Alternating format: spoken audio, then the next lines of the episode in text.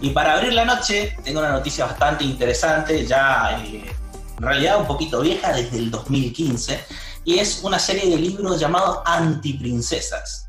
Es una obra bastante particular de la escritora Nadia Frink, que tuve la oportunidad de conocerla ya en el 2015, cuando presentó este mismo libro acá en Corrientes.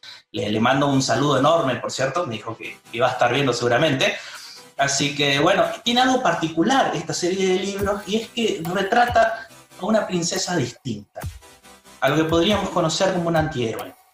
Y rompe con los estereotipos que estamos tan acostumbrados de las grandes firmas como de Disney, en donde muestran a una mujer hermosa que necesita ser rescatada y que para ser feliz necesita la compañía de un hombre. Bueno, si bien estos estereotipos están rompiéndose hoy en día, esto está cambiando y me parece que está muy bueno que sea así, que empiece a mostrar más matices, que incluso en, distintos tipos de películas. ¿eh? Se empieza a ver que, el villano no es tan villano, empieza a mostrar un, personaje mucho más rico, con matices distintos, empiezan a mostrarse motivaciones.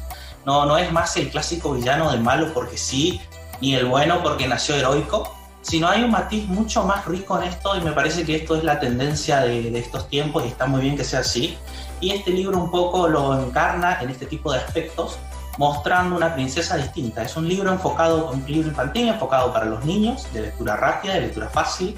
Es muy interesante lo, lo que allí muestra. Tiene personajes como Frida Kahlo y muchos otros personajes latinoamericanos que se destacaron, grandes mujeres latinoamericanas que se destacaron, que crecieron, que avanzaron por sí mismas, eh, sin la necesidad de, del acompañamiento masculino, ni que sean rescatadas, ni cuenta una historia distinta.